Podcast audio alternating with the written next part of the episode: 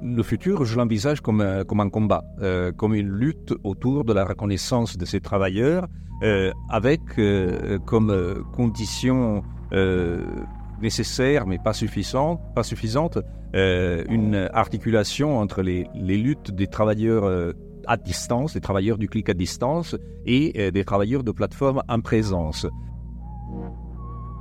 Retrouvez Imaginaire sur toutes vos plateformes d'écoute préférées.